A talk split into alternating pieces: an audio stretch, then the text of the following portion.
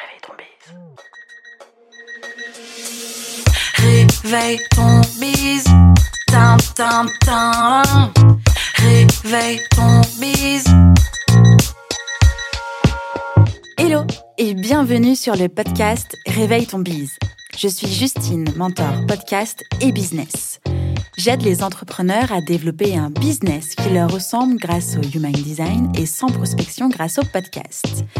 Tous les lundis à 6h, je me mets au défi de vous partager des conseils et de l'inspiration pour vous réveiller, vous et votre business. Est-ce que vous êtes prêts à attaquer cette nouvelle semaine à fond? Moi, je le suis. C'est parti, bonne écoute Hello, hello et bienvenue dans ce nouvel épisode de Réveille ton bise. Je suis ravie de t'avoir ce matin comme tous les lundis matins. J'espère d'ailleurs que tu as bien profité de ton week-end et que ce samedi 1er mai s'est bien passé pour toi. Aujourd'hui, dans l'épisode du jour, nous allons parler des quatre méthodes d'organisation pour ton podcast. Et oui, l'organisation, c'est en tout cas la clé de réussite d'un podcast. En tout cas, ça en fait partie. L'organisation va te permettre euh, d'avoir une visibilité sur les épisodes de ton podcast, de pouvoir maintenir à flot ta création de contenu, que ce soit en épisode solo ou même en interview. Tu as besoin de savoir où est-ce que tu en es et aussi pour eh bien, communiquer et promouvoir ton podcast. Lancer un podcast est une très très très très très très belle aventure, mais ce n'est pas toujours facile de s'organiser et de rester productif. Et je sais de quoi je parle, j'ai quand même deux podcasts à mon actif. Entre le business, le travail, la vie de famille et tout simplement la vie perso, c'est parfois compliqué de trouver le temps et la motivation pour enregistrer et ensuite monter son épisode de podcast. C'est pourquoi je te dévoile aujourd'hui mes quatre méthodes d'organisation et de productivité que j'applique et visiblement qui fonctionne. Alors déjà, la première chose à mettre en place, c'est un calendrier éditorial pour ton podcast. Alors pas juste pour le podcast, évidemment, le calendrier éditorial va fonctionner pour ton blog, tes réseaux sociaux. C'est un support indispensable d'organisation et de productivité. Le podcast étant un véritable outil de communication, il s'intègre dans une stratégie de contenu et par conséquent dans le calendrier éditorial. Et c'est clairement pas Lauriane de Get Your Com qui va me contredire. Salut Lauriane. Si vous avez déjà déterminé la durée et la fréquence des épisodes, Bravo. Il est donc temps de passer à l'étape planification. Planifier vos épisodes sur ces thèmes et ces invités sur 3 à 6 mois, c'est mettre toutes les chances de votre côté pour booster votre productivité et surtout gagner en sérénité. Ensuite, la deuxième étape, c'est de pouvoir vous fixer des objectifs pour votre podcast. Vous challenger en vous fixant des objectifs va vous permettre de rester motivé et de progresser. Chaque mois, au moins, fixez-vous l'un de ces objectifs. Ça peut être un objectif de croissance avec une augmentation du nombre de téléchargements. Un objectif de quantité c'est-à-dire le nombre d'émissions que vous allez pouvoir mettre en ligne ou le nombre d'interviews enregistrées sur une période donnée. Évidemment, un objectif de qualité pour, par exemple, améliorer sa diction.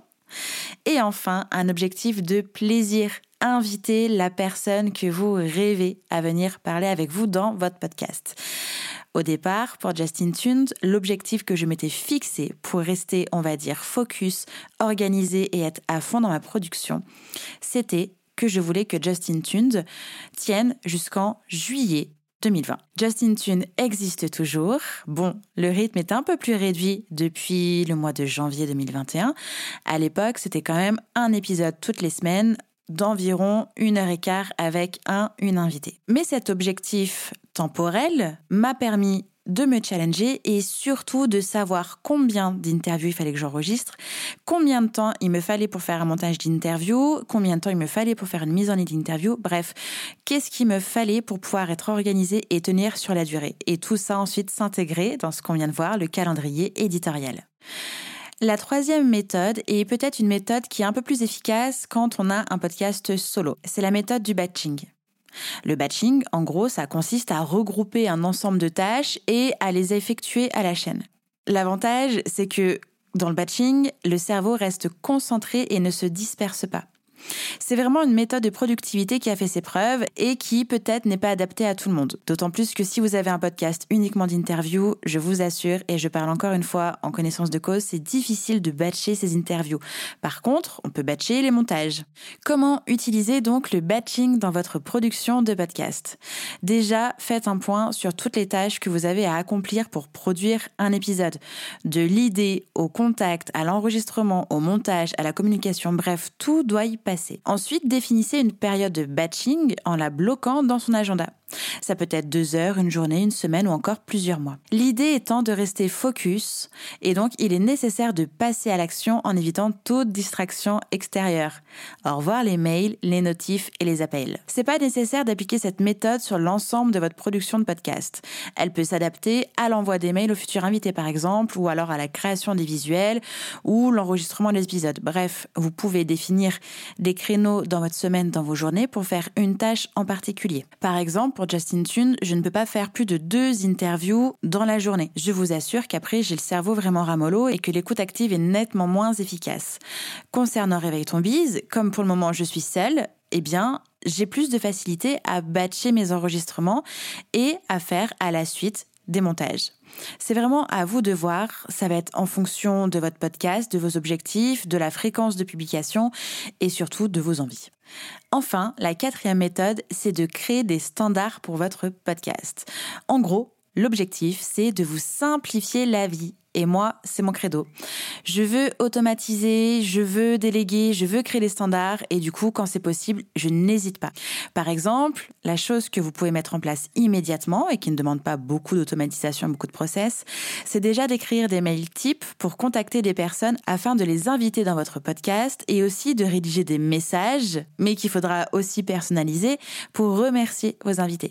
Vous pouvez, si c'est possible pour vous, de déléguer le montage et ou le graphisme. Ça, c'est en fonction de votre budget et aussi de vos envies. Enfin, il existe des plateformes qui vous simplifient la vie, notamment Ocha, qui est une plateforme d'hébergement que je recommande vraiment tout le temps, qui vous permet d'automatiser la diffusion, c'est-à-dire programmer la diffusion, mettre en place votre newsletter, programmer euh, des publications sur vos réseaux sociaux de façon automatique dès lors que le podcast va être en ligne, travailler au sein même de Ocha les visuels vidéo avec le spectre audio pour avoir un extrait vidéo directement édité au lieu de passer par d'autres plateformes.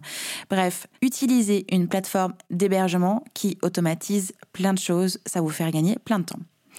Et enfin, vous pouvez aussi enregistrer une introduction et une outro unique. C'est-à-dire que vous n'avez pas à réenregistrer à chaque fois une introduction euh, qui va vous prendre du temps, du temps au niveau du montage, enfin du temps au niveau de l'écriture et ensuite du montage. Enfin, passons un petit peu au bonus pour vous permettre d'avoir des outils afin de podcaster en toute sérénité. Vous pouvez créer votre calendrier éditorial sur plein d'outils différents. Il existe Trello, Notion, Asana, ClickUp ou encore le bon vieux tableau Excel. Ce sont des outils qui sont parfaits pour créer votre calendrier éditorial. De mon côté, je suis une utilisatrice inconditionnelle de Notion. Mes deux podcasts et le reste de mon business se trouvent à l'intérieur de cet outil. Si vous souhaitez passer du bon côté de la force, et je vous assure, venez par ici, je vous recommande fortement, si ce n'est pas encore fait, de suivre la formation Structurer son cerveau avec Notion de I Don't Think I Feel. D'ailleurs, comme vous écoutez actuellement l'épisode de podcast, vous allez pouvoir trouver en description de l'épisode ainsi que sur l'article de l'épisode un lien vous permettant d'avoir moins 10% à la formation de Julia et Julie. Ensuite, pour fixer les objectifs de votre podcast, il existe la bonne vieille méthode SMART, c'est-à-dire de définir vos objectifs spécifiques, mesurables, atteignables, réalistes et temporels. Concernant le batching, il existe donc des applications de productivité comme Forest, Stay Focused ou Freedom qui sont très efficaces pour rester focus sur sa production. À titre perso, j'utilise l'outil Toggle qui me permet de timer mes actions. Et comme je sais que le compteur tourne, entre guillemets, je suis vraiment focus sur la tâche sur laquelle je suis censée travailler. Et enfin, pour standardiser votre podcast. Vous pouvez utiliser déjà Calendly afin d'optimiser, de programmer les interviews avec vos invités. Le bon vieux Zapier pour automatiser certaines tâches sur Gmail ou encore Trello. Et Ocha, comme je le disais, pour héberger et diffuser votre podcast avec toutes les fonctionnalités qui vont vous permettre de gagner du temps. Comme nous venons de le voir, intégrer la production de votre podcast dans votre vie perso et pro est un véritable défi. Mais je vous assure qu'en trouvant une organisation qui vous convient, podcaster deviendra une seconde nature pour vous. Enfin presque. Dites-moi d'ailleurs si vous utilisez déjà des outils pour votre calendrier éditorial pour automatiser certaines actions. Et pour les personnes qui écoutent le podcast et qui ont déjà un podcast, je suis curieuse de connaître ceux qui accompagnent votre vie de podcasteur et de podcasteuse. On se retrouve la semaine prochaine. Je vous souhaite une très belle semaine, un bon lundi et à très vite. Ciao ciao J'espère que cet épisode vous a plu. N'hésitez pas à partager le podcast à une personne qui veut aussi se réveiller avec vous.